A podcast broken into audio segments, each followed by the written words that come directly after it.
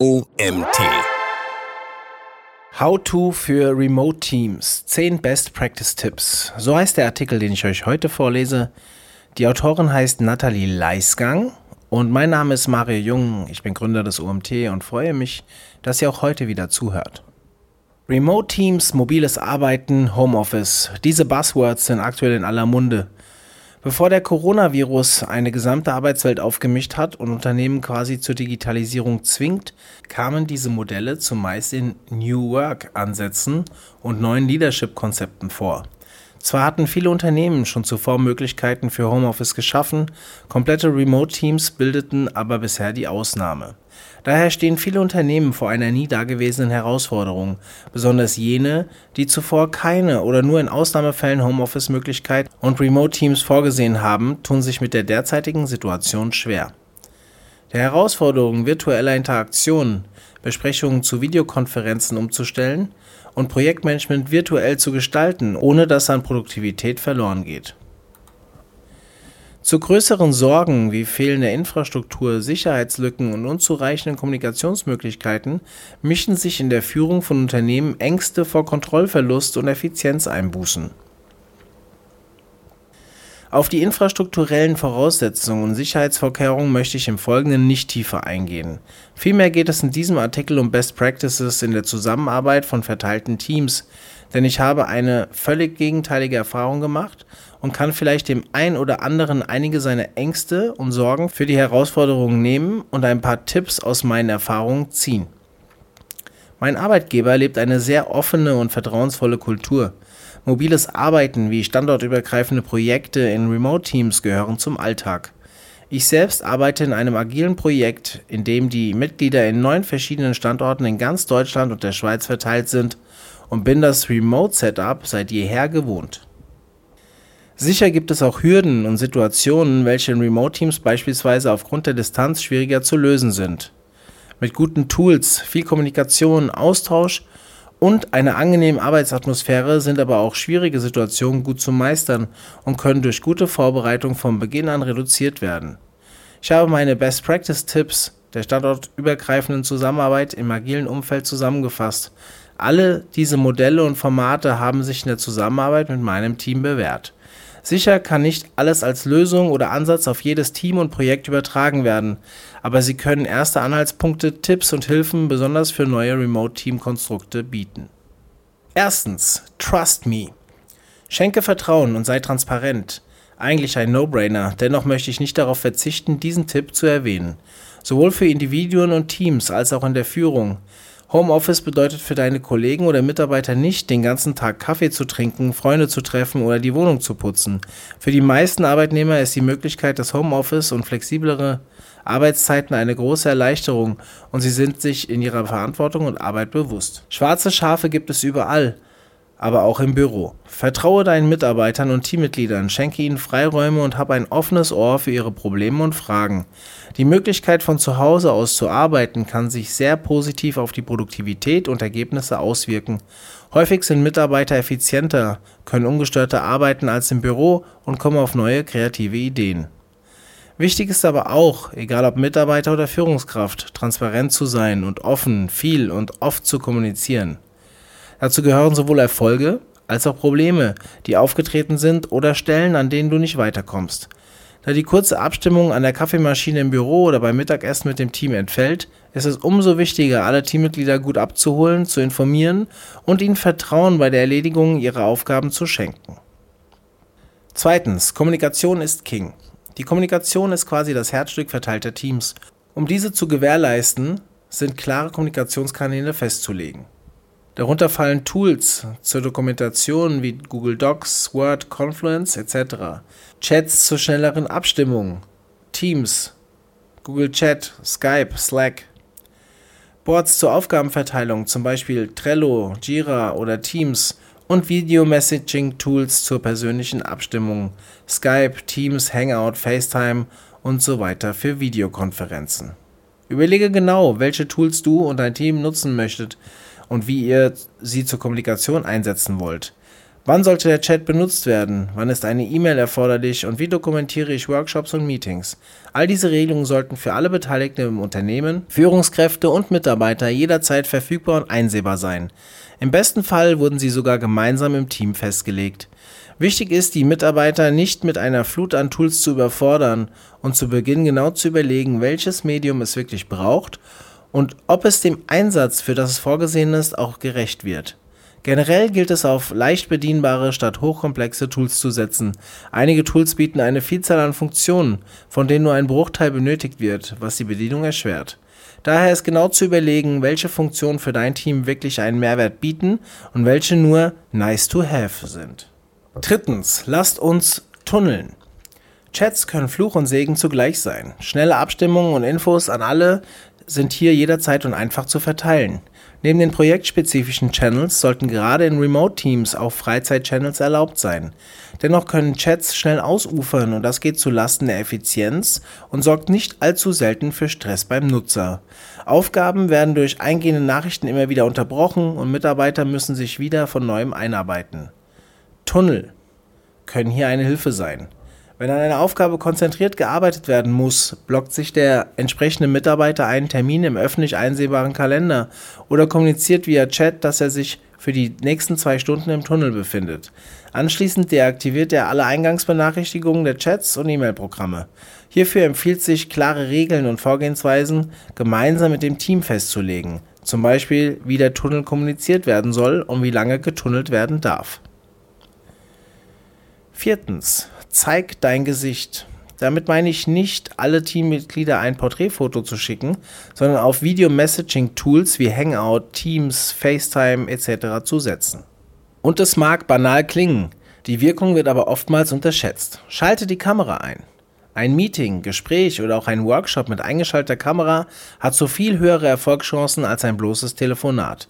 Die direkte Reaktion, die du normalerweise in einem Austausch vor Ort bekommst, kannst du remote größtenteils auch über Videotelefonie wahrnehmen.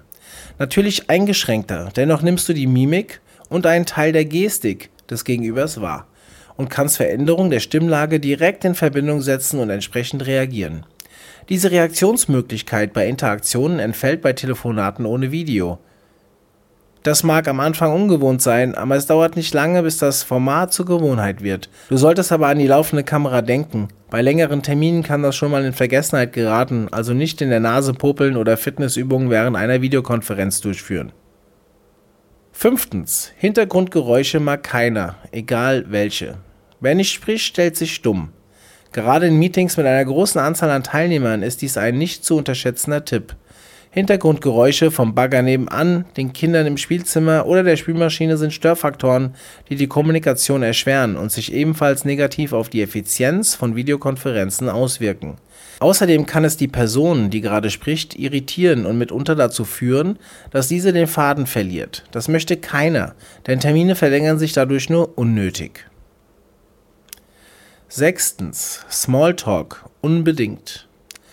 Wir sind alle auf Effizienz getrimmt. Gerade im agilen Umfeld sind Dailies auf 15 Minuten beschränkt und klar definierte Timeboxen für alle anderen Meetings angesetzt.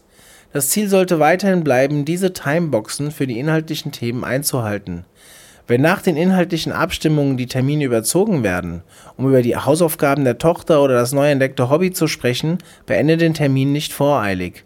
Persönlicher Austausch und Smalltalk festigen die Beziehungen und gute Stimmung der Teammitglieder und schaffen Vertrauen und Zusammenhalt. Natürlich sollte nicht jeder Termin um Stunden verlängert werden, aber kurze private Gespräche sollten hin und wieder erlaubt sein. Siebtens. Regeln, Regeln, Regeln. Stellt gemeinsame Regeln auf. Nichts ist demotivierender als Kollegen, die ständig zu spät zu Meetings kommen oder allen ins Wort fallen. Wichtig ist, Vereinbarungen gemeinsam zu besprechen und zu treffen. So kann sich jeder einbringen und den anderen mitgeben, was ihm wichtig ist. Außerdem sorgen gemeinsam festgelegte Regeln zu mehr Pflichtbewusstsein als Regeln, die von einzelnen Personen vorgegeben wurden. Wenn es Probleme mit der Einhaltung von Regeln gibt, empfiehlt es sich nicht immer, die direkte Konfrontation mit dem Betroffenen zu suchen. Häufig ist es hilfreicher, im Team zu hinterfragen, weshalb es immer wieder zum Bruch kommt, ob es zu Missverständnissen kam oder ob die Regel vielleicht angepasst werden muss. Ein passendes Format ist hier die Retrospektive. Siehe Tipp 8. Achtens, Retrospektiven durchführen. Im agilen Setup sind Retrospektiven fester Bestandteil des Frameworks. Gerade Remote-Teams sind allerdings schnell dazu verleitet, Retros auch mal ausfallen zu lassen. Dennoch sind diese virtuellen Meetings mit die wichtigsten. Auch für Teams, welche nicht nach agilen Methoden arbeiten, ist es durchaus empfehlenswert, in regelmäßigen Abständen Retrospektiven mit dem Team durchzuführen. In sicherem Umfeld können Hürden, Effizienzblocker und andere Hindernisse offen adressiert und Lösungen und Maßnahmen zur Beseitigung definiert werden. Mindestens genauso wichtig, Lob verteilen. Im täglichen Doing geht das schnell mal unter. Die Retrospektive gibt das entsprechende Format, um dies auch nochmal nachzuholen und Lob offen zu kommunizieren. Ein wahrer Motivationsbooster und gut für die Stimmung im Team. Wichtigste Regel für Retrospektiven: nie persönlich werden und respektvoll mit allen Teilnehmern umgehen. 9. Coffee Talk Afterwork Events auch remote können kleine Events organisiert werden. 15 Minuten Coffee Talk mit den Kollegen oder das obligatorische gemeinsame Feierabendbier. Solche Events schaffen Zusammenhalt und Vertrauen. Als Icebreaker kann im Wechsel jeder Teilnehmer eine kleine Wohnungsführung anbieten. So entstehen auch schnell Gesprächsthemen. Auch die Vorführung des Bücherregals bietet sich an, um schnell ins Gespräch zu kommen. Bei den meisten Teams ist so ein Icebreaker aber gar nicht nötig. Gespräche entwickeln sich schnell von selbst. Sogar Sport kann remote gemeinsam betrieben werden. Von Remote Workouts über Remote Yoga bis hin zu Remote Laufgruppen. Digitalisierung sei Dank. Heute ist einfach alles möglich. Zehntens. Treffen vor Ort. An oberster Stelle regelmäßige physische Treffen einplanen. Alle oben genannten Tipps helfen, den Zusammenhalt und die Kommunikation remote zu stärken. Doch nichts ist hilfreicher als Präsenz, sprich persönliche Treffen. Ein gemeinsames Event, an dem zusammen gefeiert, außerhalb der Arbeit gequatscht werden kann und der Spaß im Vordergrund steht, ist einfach ein unabdingbarer Erfolgsfaktor für funktionierende Remote-Teams. Tipp: Kleinere Teambuilding-Maßnahmen wie Klettern, Eisstockschießen oder Geocaching fördern den Zusammenhalt und die Stimmung zusätzlich. 11. Extra-Tipp: Homeoffice. Da hat sich noch ein elfter Tipp eingeschlichen. Dieser ist für alle, denen die Homeoffice-Situation auch neu ist und auf der Suche nach dem richtigen Modus sind. Ich könnte euch jetzt raten, nicht in Jogginghose zu arbeiten, aber das wäre vermessen. Lebe ich doch selbst getreu dem Motto oben hui, unten fui. Manch einem hilft dies aber, um eine Arbeitssituation besser zu simulieren und leichter ins Arbeiten zu kommen. Mir selbst helfen wechselnde Plätze, die Couch für eine Besprechung, die sich hauptsächlich aufs Zuhören beschränkt, der Schreibtisch für konzentrierte Arbeiten, die Theke für Dailies und das Wohnzimmer für den Remote After Work Drink. Wer diese Möglichkeit hat, verlagere den Arbeitsplatz in einen Raum, in dem du nicht lebst. Wer sich mit wenig Raum behelfen muss, versuche nach der Arbeit die Arbeitsmittel zu verstauen, um nicht nach Feierabend noch Gefahr zu laufen, mal eben schnell die Mails zu checken oder noch ein bisschen weiter zu arbeiten. Auch im Homeoffice sind Pausen und beschränkte Arbeitszeiten wichtig. Geh zur Kaffeemaschine und nehme dir auch mal 10 Minuten Zeit, mit dem Kollegen per Videotelefonie zu quatschen. Geh ein paar Minuten vor der Arbeit, in der Mittagspause, nach dem Mittagessen oder am Feierabend spazieren, um den Kopf frei zu bekommen. Vielleicht hast du sogar Termine, während denen du spazieren gehen kannst. Und mein persönlicher Geheimtipp, wähle den Platz, der am weitesten vom Kühlschrank entfernt ist. Dann braucht es auch nach Covid-19 keine Diät. Dieser Artikel wurde geschrieben von Nathalie Leisgang. Nathalie Leisgang ist als Senior Projektmanagerin für agile und klassische Online-Projekte in einer Digitalagentur tätig. Seit ihrem dualen Studium der Betriebswirtschaftslehre war sie bereits in verschiedenen Konzerten im E-Commerce-Bereich als Produktmanagerin beschäftigt.